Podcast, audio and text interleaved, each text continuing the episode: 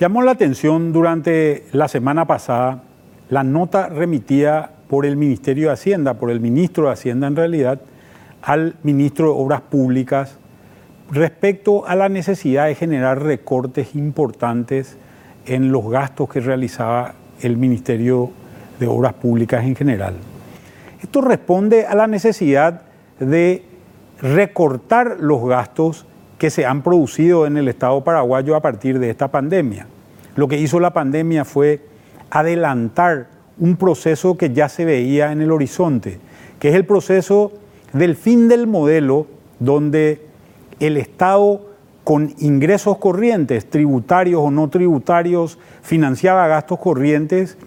y gran parte de los, gastos de capital, es decir, obras de inversión, se financiaban con deuda. El problema que hemos encontrado es que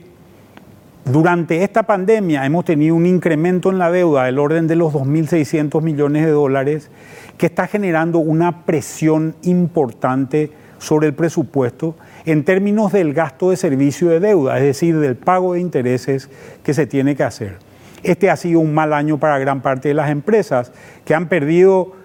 sobre todo ingresos y con eso han reducido el ingreso del Estado en términos de IVA o de ingreso selectivo al consumo. El año que viene va a ser un año donde seguramente vamos a encontrar más problemas, sobre todo en el impuesto a la renta, dado que muy pocas empresas habrán generado utilidades para este año. Esto implica necesariamente un control y un cambio del modelo para que el déficit fiscal no impacte en el resto de los indicadores económicos. Va a ser una necesidad pensar en esto.